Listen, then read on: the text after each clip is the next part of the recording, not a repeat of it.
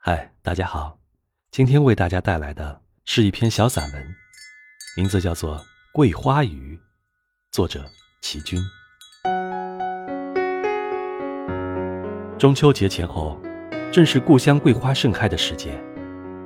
小时候，我无论对什么花都不懂得欣赏，父亲总是指指点点地告诉我，这是梅花，那是木兰花。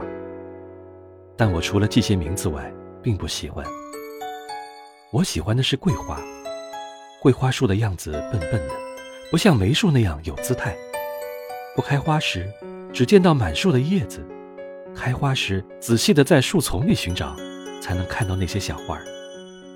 可是桂花的香气太迷人了。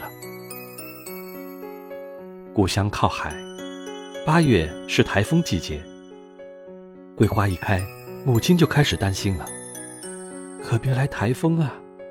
母亲每天都要在前后院子走一回，嘴里念着：“只要不来台风，我就可以收几大箩，送一箩给胡家老爷爷，送一箩给毛家老婆婆。他们两家糕饼做得多。”桂花盛开的时候，不说香飘十里，至少前后左右十几家邻居没有不浸在桂花香里的。桂花成熟时。就应当摇，摇下来的桂花朵朵完整、新鲜。如果让它开过了，落在泥土里，尤其是被风吹落，比摇下来的香味就差多了。摇花对我来说是件大事，我总是缠着母亲问：“妈，怎么还不摇桂花呢？”母亲说：“还早呢，花开的时间太短，摇不下来的。”可是母亲一看天上布满阴云，就知道要来台风了，赶紧叫大家提前摇桂花。这下我可乐了，帮大人抱住桂花树，使劲地摇，摇啊摇，桂花纷纷落下来，我们满头满身都是桂花。我喊着：“真像下雨，好香的雨啊！”